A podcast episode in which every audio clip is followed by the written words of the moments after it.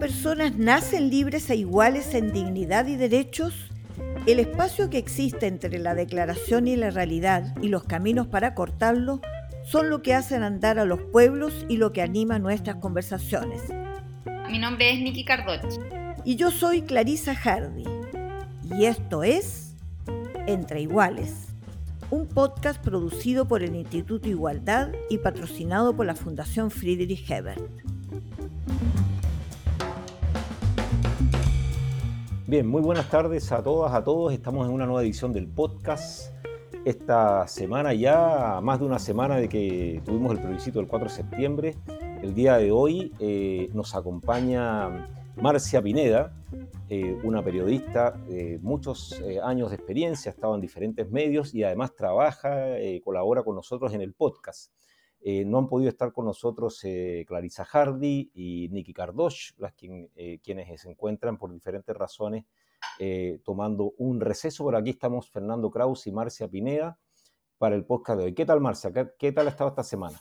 Hola Fernando, eh, bien la semana, o sea, muy movida, muy movida y como yo soy una persona que está permanentemente leyendo todo lo que es la política de este país, escuchando los programas, ha sido bien impresionante lo que ha pasado. Pasamos de un día a otro con eh, escenarios distintos y hoy día estamos bien eh, confundidos, ¿no? Porque no sabemos si efectivamente, yo no creo que haya pasar nada, pero no sabemos si la derecha efectivamente va a eh, respetar su palabra de una buena y nueva constitución, como decían. Entonces, vamos a ver, están ellos peleando, increíblemente, Fernando, ellos están peleando entre ellos, o sea, que el presidente de Renovación Nacional diga que ellos pueden pautear al gobierno porque el gobierno es minoritario y no tiene fuerza ni en, el, ni en la Cámara de Diputados ni en el Senado es una cosa, y que le enmiende la plana el presidente la UDI, eso te, te revela eh, qué está pasando ahí.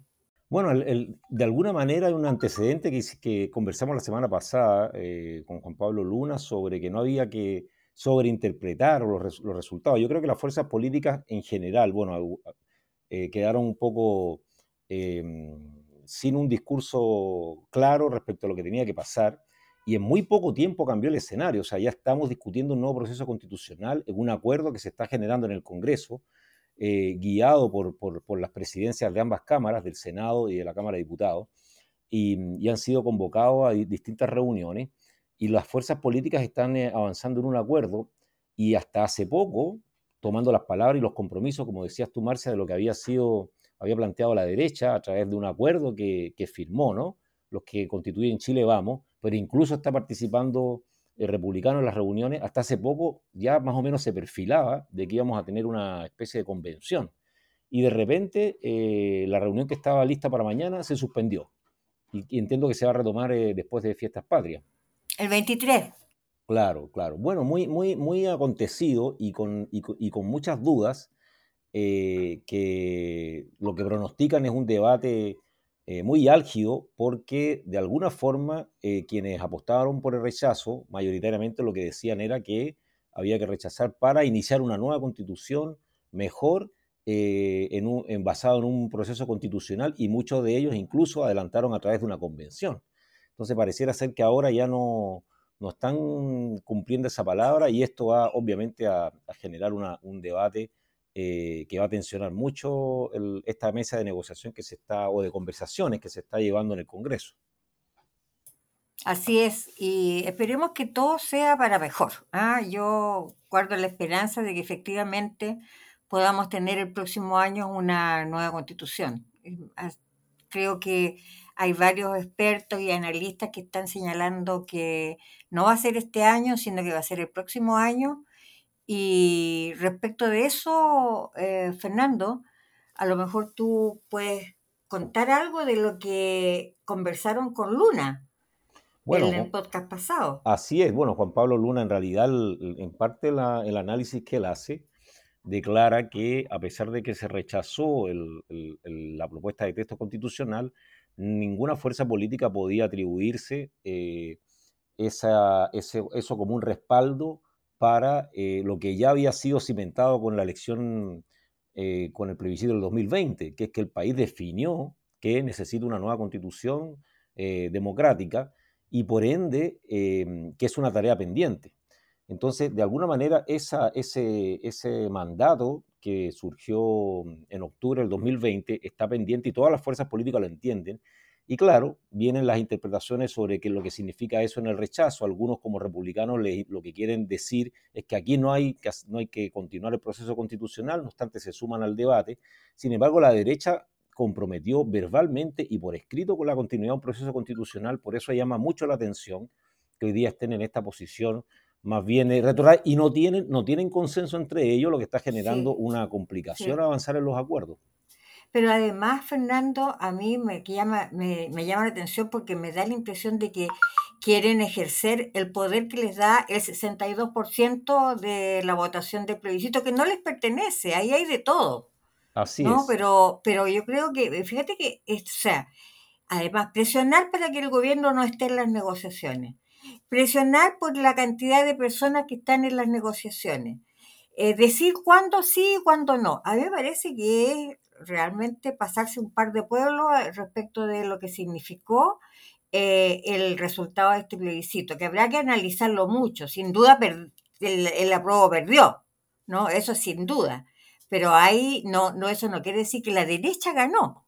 Claro. Hay que analizar eso en profundidad, creo yo. Bueno, ese, eso es parte del debate y, para ponerle un condimento adicional a esto, es que el día de hoy hemos invitado a mm, una persona, Mm, que, salió durante la semana, se pronunció porque agregó un factor de dificultad a la realización de un plebiscito o de una elección del carácter que fuese, dado la cantidad de elecciones que han habido ¿verdad? Y de los, tiempos estrechos que hay para poder durante este año tomar algún tipo de iniciativa en materia electoral.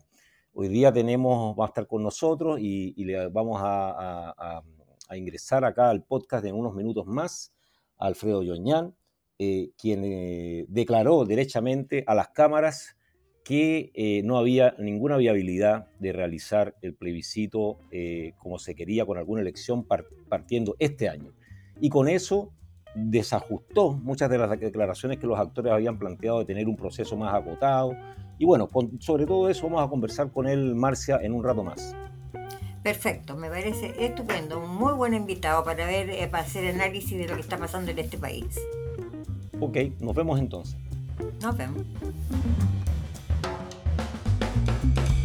Bien, tal como lo anunció Fernando, ya está con nosotros el académico y miembro del CERVEL, Alfredo Yoñam.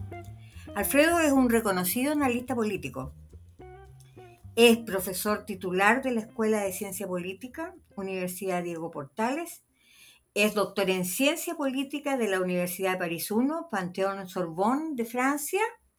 Expresidente de la Asociación Chilena de Ciencia Política ha sido profesor visitante en varias universidades y es miembro actual del Consejo Directivo del Servicio Electoral. Tiene un currículum que cuando uno se mete a mirarlo, en realidad son hojas y hojas y hojas de trabajo realizado. Es bien impresionante, eh, Alfredo, ¿ah? Muy impresionante. Pero lo último que te conocí yo y que te quiero preguntar, ¿por qué no has ido? Eh, tú estabas de panelista en Mesa Central. Y nunca más fuiste, ¿qué pasó? ¿En televisión, dices tú? Sí.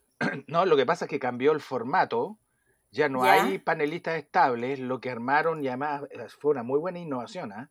armaron al inicio del programa una mesa de periodistas.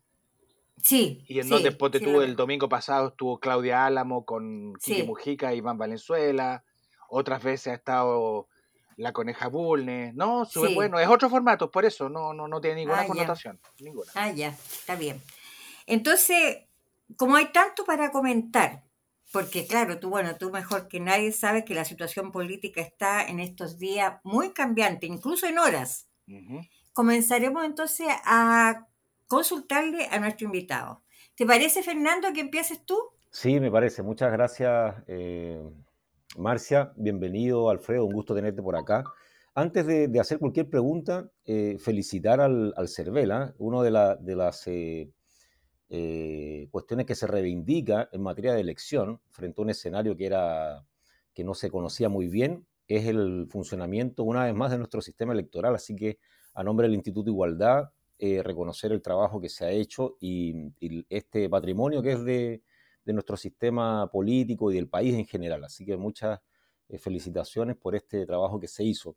Muchas gracias, Fernando, en tu nombre. Transmitiré tus parabienes. sí, es un, reconocimiento que me parece que, hay que hacer.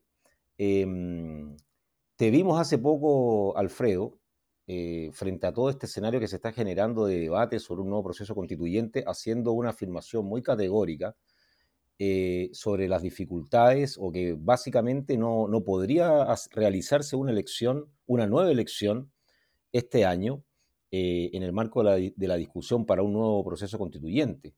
Si eso es así, ¿cuándo, ¿cuándo podría realmente haber eh, factibilidad para hacer un proceso electoral en el contexto de, un proceso constitucional que estamos viendo hoy día? Mira, eh, primero el no poder hacerlo no es un capricho de Cervel, son, son razones reglamentarias y operativas objetivas las que explican la imposibilidad. Esto ya se lo informamos oficialmente al presidente de la Cámara de Diputados y al presidente del Senado, por lo tanto esto ya no es ningún misterio. Porque para que se hagan una idea, hay una propuesta circulando desde hace más o menos una semana de hacer eh, la elección de una nueva convención, como si existiese acuerdo, porque no hay acuerdo todavía, eh, hacerla en el mes de noviembre. Eso significaría, para que tomen el peso al asunto, eso significaría que en estos momentos, ahora, en este minuto en el cual estamos conversando, estaríamos inscribiendo candidaturas. ¿Te das cuenta? Es decir, por lo tanto, definitivamente es algo imposible. Ahora, ¿cuál es el cronograma? Yo tengo un cronograma personal, me lo hice no eh, hace ya lo tengo desde hace un par de meses además, armado, solamente me representa a mí y toma en consideración aspectos legales, de funcionamiento, de viabilidad política de las cosas y de terminar eh, a tiempo el proceso constituyente. Desde mi punto de vista, no, creo que es deseable hacer ya sea una elección de convencionales o de constituyentes o un plebiscito de entrada, dado que no está totalmente descartado, eh, en el mes de, concretamente durante la primera quincena del mes de abril. Antes, imposible, por una razón además muy práctica, sería hacer una elección sin campaña, porque ya estaríamos en vacaciones, en fin. Eh, de ser una elección de mm, convencionales o de constituyentes, eh, esa asamblea debiese tener un funcionamiento corto en tiempo para que este texto que ellos propondrían pudiese ser plebiscitado eh, concretamente en el mes de primera semana de diciembre del 2023. Terminar el proceso constituyente con plebiscito incluido antes del 11 de septiembre del 2023 es otra imposibilidad. Es otra imposibilidad. Porque eso supone mm, em, eh, hacer varias modificaciones legales, varias de las cuales ya se habrían hecho si se, eh, convoca una elección de convencionales. Pero además hay aspectos operativos que nadie, en los cuales nadie piensa. Eh, de partida, por muy pedestre que sea, en Chile tenemos un sistema de votación manual y que funciona con papel, y el papel hay que comprarlo. Y eso se licita en Chile. Ustedes me dirán, ya, pero se podría, eh, se le podrían entregar facultades excepcionales a CERVEL para que lo compre por vía directa. Sí, pero de todos modos, el diseño de los votos, los acuerdos legales que esto supone, hacen que sea completamente inviable hacer un plebiscito constitucional antes del 11 de septiembre. Entre otras cosas porque hay que convocarlo y hay plazos además reglamentarios que hay que respetar. Esos plazos son 60 días, en fin. Te das cuenta que está lleno de dificultades, si no es un asunto de mala voluntad. Lo que yo digo es que hemos hecho las cosas tan bien como comunidad política que no nos eh, precipitemos para no cometer errores, porque no nos podemos permitir errores. Claro. Nos queda solo un cartucho para terminar bien el proceso constituyente. Claro, claro, tú, tú lo ves con, con, algunos elementos de viabilidad política, digamos. Yo me pregunto, ¿sería hacerlo efectivamente en, así tan constreñido, digamos, para que en el año 2023 tengamos ya un plebiscito de nueva constitución, significaría que el espacio de deliberación sería muy corto y que eso pone en riesgo, ¿no? No, no es que no sea viable únicamente en términos de, los de, los, de, los, de los procedimientos, sino que para que sea algo medianamente aceptable desde el punto de vista político, eh, no da. Tú dices que no daría, o sea, tú estás pensando entonces en 2024. No, no, no, no, no, no, yo sigo pensando en 2023. Mira, les voy a dar mi cronograma en el cual he pensado. Elección de convencionales el 2 de abril es día domingo, o es el 2 o el 4, pero estoy casi seguro que es el 2. 2 de abril del 2023. Eh, en eh, funcionamiento se constituye la asamblea, porque la elección tiene que ser calificada por Trisel y Trisel tiene 30 días para hacerlo. La asamblea se constituye y entra en funcionamiento el 2 de mayo del 2023. A partir de ahí, lo que yo propongo es hacer una asamblea de funcionamiento corto, cinco meses. Bien corto. Sí, pero yo de verdad me pregunto si es necesario que sea más largo. Es como si hubiesen, no, no, puedo, no, puedo, no podría entender que entremos a discutir de nuevo todo, eh, como si no se, no se hubiese discutido nada en Chile desde el proceso constituyente de la presidenta Bachelet hasta el que acaba de concluir de modo fracasado, digamos. Eh, yo creo que nos podemos permitir asambleas cortas. La Asamblea Constituyente Colombiana fue breve, por si acaso, y son muchas las que han sido eh, de funcionamiento acotado. Por ejemplo, la última Convención Constitucional chilena funcionó con un mes por encima del promedio mundial de las asambleas constituyentes, para que nos vayamos dando cuenta, y fracasó. por lo tanto, cinco meses de funcionamiento, entrega el texto el 2 de octubre, y convocatoria inmediata a plebiscito para el 2 de diciembre y ahí terminamos con nueva constitución. Esa sería mi propuesta. Mm. Alfredo, eh, despejado ese punto, entonces, eh, cuando ya el agua volvió más o menos a su cauce normal, ¿cuál es tu análisis de lo sucedido en el plebiscito este de salida? A grosso modo, ¿no? Sí, eh, lo que pasó en el plebiscito de salida se puede leer en distintos niveles. En lo personal, no tengo ninguna sorpresa por la derrota. Esto yo lo venía diciendo desde hace meses y alertando incluso a convencionales de que esto no va por buen camino, hay que moderar tanto la deliberación como el texto. Y bueno, yo, para serle franco, no soy personas que sean completamente fanáticas por las encuestas, pero tampoco las ignoro. Yo la última encuesta en la cual vi que el apruebo ganaba fue el 7 de abril del 2022.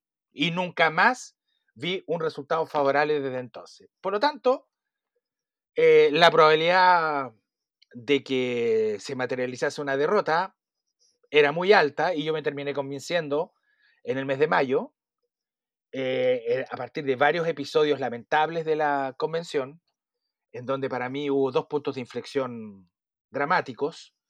El primero fue cuando eh, los convencionales socialistas fueron funados y humillados por el grupo ecoconstituyente, tildándolos de traidores y cosas por el estilo, digamos.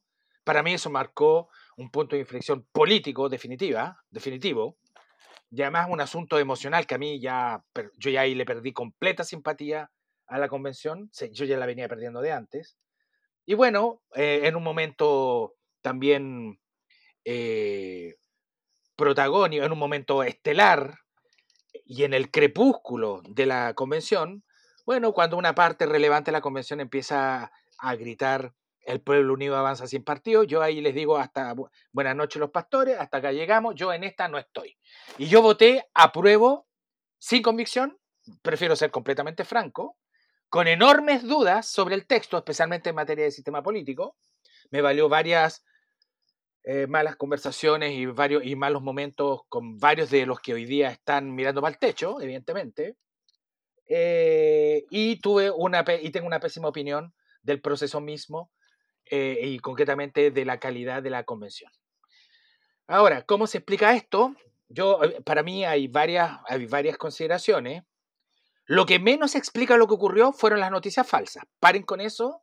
Las noticias falsas evidentemente existieron, pero explicar una votación de esta magnitud con 13 millones de electores sufragando en base a noticias falsas, yo les digo que yo me, opongo a eso porque además considero la explicación ofensiva. Es creer que la gente es tonta. Los pueblos no son tontos.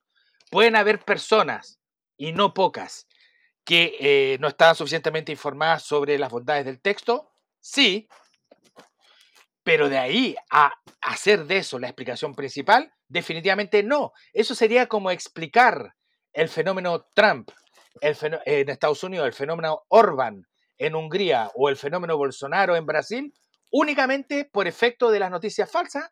Eso no es comprender el fenómeno nomás. Eso es no querer entenderlo.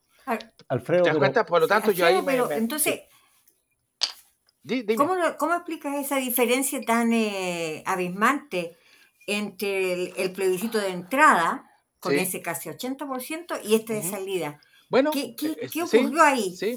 Mira, yo creo Aparte de lo que yo estoy de acuerdo contigo que lo de la convención fue casi a nivel de chascarro.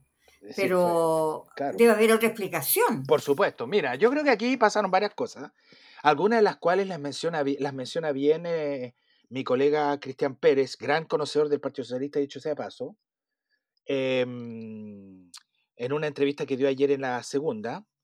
Según Cristian Pérez, esta es la peor derrota política y electoral de la izquierda chilena en su historia, para que dimensionemos el juicio y yo lo comparto. Y les digo por qué.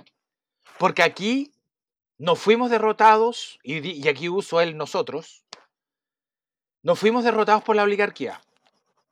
Aquí los que, los que propinaron una derrota a los distintos mundos del apruebo fue el pueblo de la ciudad y del campo. Y ahí tenemos un problema. ¿Y por qué se produjo ese problema? Porque el apruebo y la convención se obsesionó y generó una pasión por identidades y particularismos que a muchos chilenos de la clase trabajadora y del mundo popular no le hacía efecto, no le hacía sentido, y se produjo una enorme desconexión que es muy preocupante porque eh, está bien, son muy buenas causas las del mundo LGTBIQ, perfecto, las del mundo medioambientalista, perfecto, las de los pueblos originarios, perfecto, pero vamos sumando particularismo y la pregunta ahí que hay que hacerse es cuál es el universal involucrado acá. En la izquierda clásica, y yo abogo por volver a eso, la izquierda clásica tiene que olvidarse de los particularismos, no en el sentido de renegar de esas causas, no.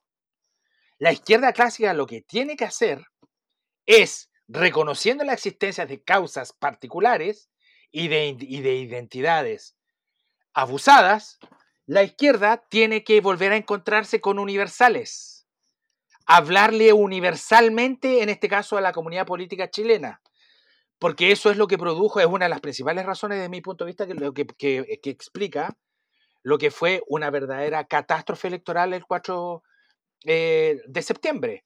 Bueno, eh, y, eso es lo que explica que el, el rechazo haya ganado más en sectores populares que en sectores medios y acomodados, en proporción, ¿ah? más. Y eso significa, ahí sí que nos tenemos que hacer una pregunta de qué, qué está haciendo mal la izquierda para que, para que aquel pueblo al que apela la izquierda le vote en contra. Alfredo, eh, hay, e, e, este análisis está relacionado con algo que ocurrió, que, planteaba Marcia, en el, en el, sentido de que era difícil también, o nadie podía cerrar la apuesta completamente, porque la diferencia de votación entre el primera primer plebiscito de entrada y el de salida fue muy grande. O sea, se incorporó una masa votante con el voto obligatorio, ¿verdad? Eh, muy importante.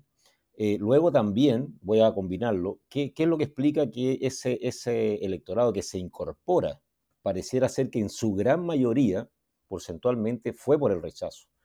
Eh, si uno hace las comparaciones entre lo, que, entre lo que fue la votación, por ejemplo, en segunda vuelta Boris Cast y lo que ocurre después. Pero además de eso, yo te encuentro razón de que la Constitución tenía muchos puntos específicos, pero también habían elementos que han resultado centrales en la dinámica de, digamos, de los últimos años, en los cambios que está teniendo la sociedad chilena o los cuales, comillas, los movimientos sociales han empujado. Por ejemplo, olvidaste mencionar todo lo que es el movimiento feminista. hay una, hay una, hay una, eso tú lo ves también como un particularismo, por ejemplo, que tiene que ver, por ejemplo, en, materia de avance de derecho humano al agua. Es también un ¿Cuánto de eso es? ¿Cuánto de eso es una constitución particularista y cuánto también tiene que ver con lo que se comunicó de lo que era el texto constitucional? Porque nos encontramos con gente muy comillas eh, que, que, uno entiende con un nivel moderado o ponderado en el debate político, como por ejemplo Agustín Esquela, como mismo Benito Baranda, etcétera, que no son convencionales que uno pudiese creer que están en la, en la perspectiva, digamos, de, de, radicalidad, ni mucho menos. Eh, ¿Qué es lo que realmente, qué, qué, otra, qué cosa ves tú que, que, puede haber ocurrido ahí, relacionando estas tres cosas, o sea, voto obligatorio, incorporación a una nueva masa de votantes y el hecho de que habían elementos también eh, que le hacían sentido a lo que tú llamas, ¿no? El, el, el segmento trabajador, el mundo popular, pero también habían otras cosas. ¿Qué pasó ahí? Sí, mira, sobre el tema feminismo, aquí es bien importante ser ordenado metodológicamente. Yo soy uno de los grandes lectores de probablemente la principal eh, pensadora del feminismo, y, que es Nancy Fraser, quien ella ve el futuro del socialismo desde el feminismo, y ahí yo tengo una discrepancia, porque yo creo que mm, yo en esa postura discrepo, pero en lo que no discrepo con Nancy Fraser es que el problema del feminismo es cuando se transforma en feminismo identitario. El, feminismo no es el problema, muy por el contrario, es una excelente causa.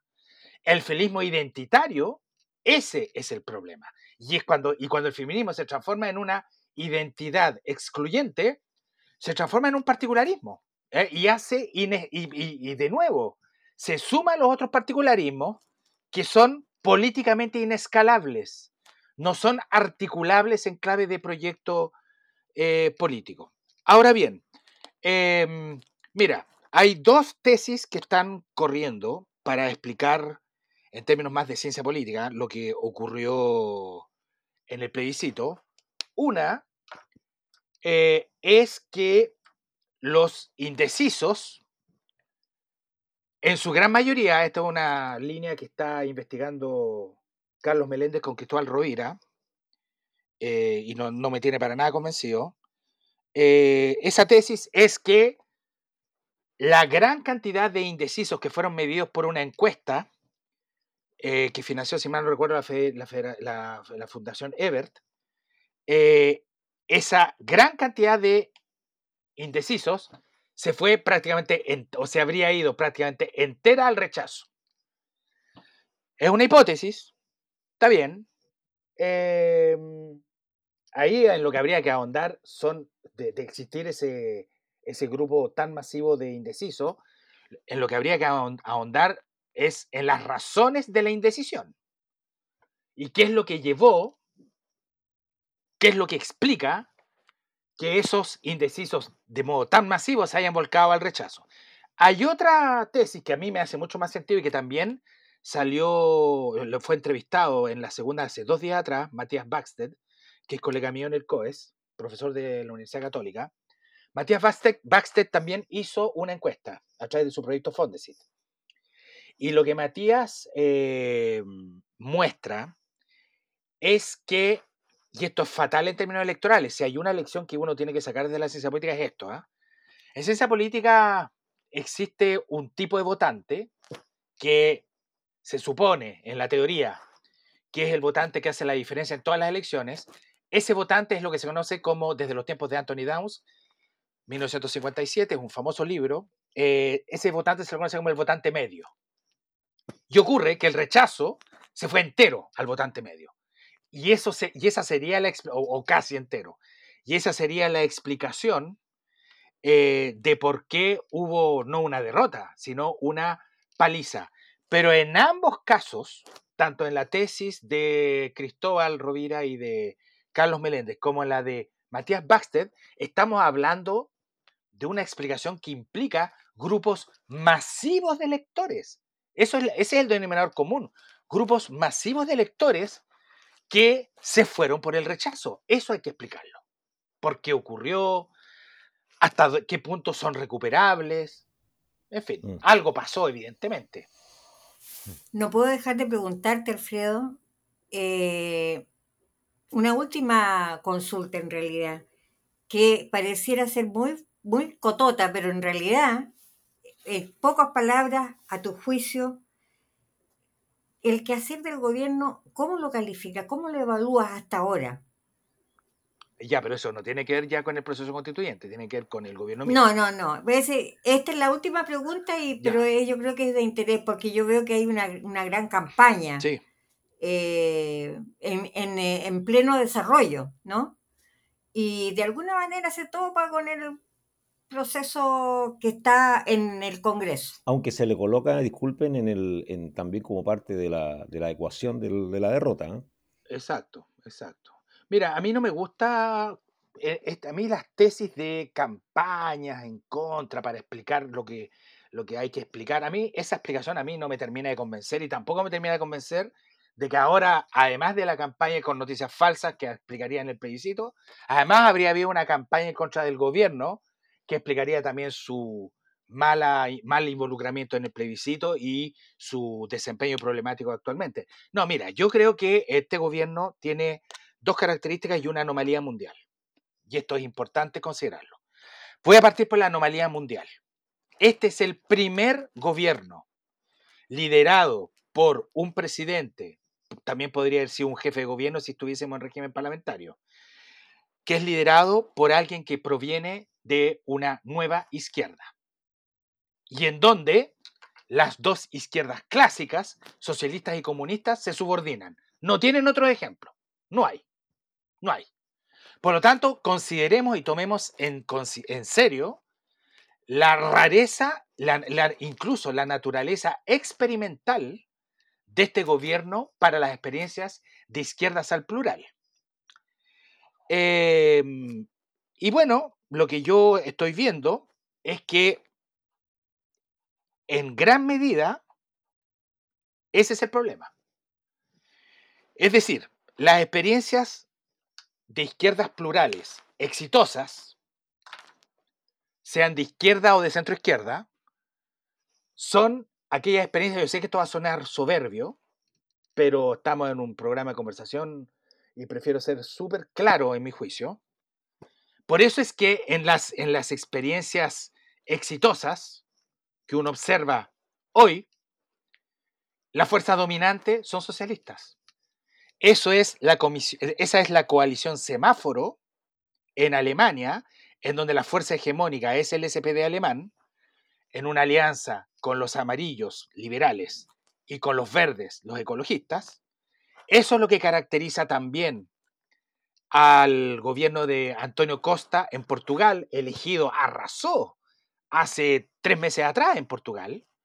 Eh, es el Partido Socialista, hasta donde yo entiendo, más grande del mundo y en donde las nuevas, las nuevas izquierdas se subordinan en el espacio parlamentario y eventualmente en el espacio del Poder Ejecutivo. Y en el espacio, y ahí tenemos el ejemplo de España, en donde el PSOE es la fuerza dominante frente a una nueva izquierda desafiante, que es Podemos, pero en donde es solo fuerza desafiante.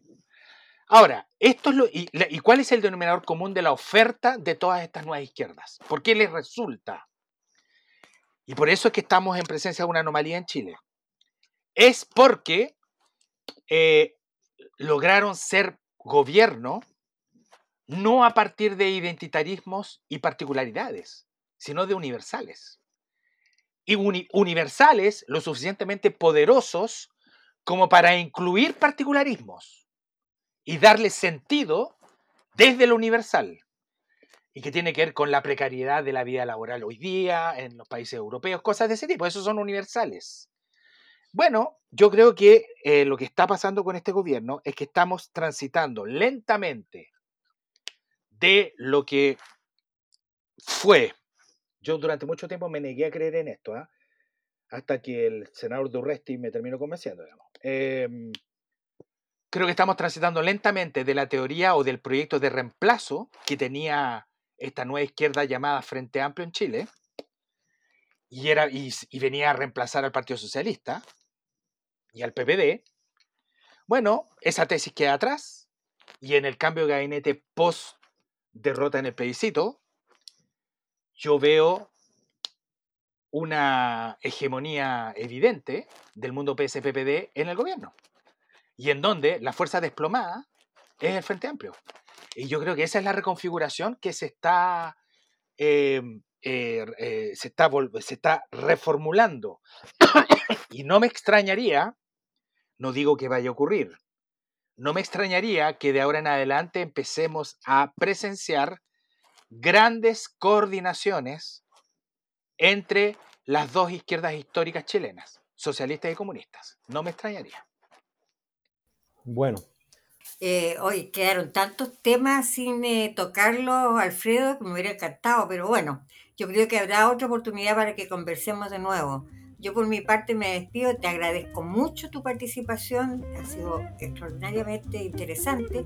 Y Fernando, tú te despides también. Me despido también, Alfredo, agradecer tu participación y además quedamos atentos a ver si el cronograma que has propuesto eh, cómo, cómo, se va dando, digamos. ¿ya? Por lo menos este que tú estás proponiendo termina en el año 2023 a, a, juzgar por lo que ha estado sucediendo y lo podremos conversar en, otro momento. Todavía eso es una incógnita lo que va a ocurrir. Así que agradecerte nuevamente eh, tu, opinión, tu análisis. Eh, muy preciso, con diferentes referencias a lo que se está discutiendo el día de hoy. Nos vemos en, en otra ocasión. Muchas gracias por Muchas gracias, pues. Cuídense, que esté muy bien. Las opiniones vertidas en este podcast no representan necesariamente a la Fundación Friedrich Ebert.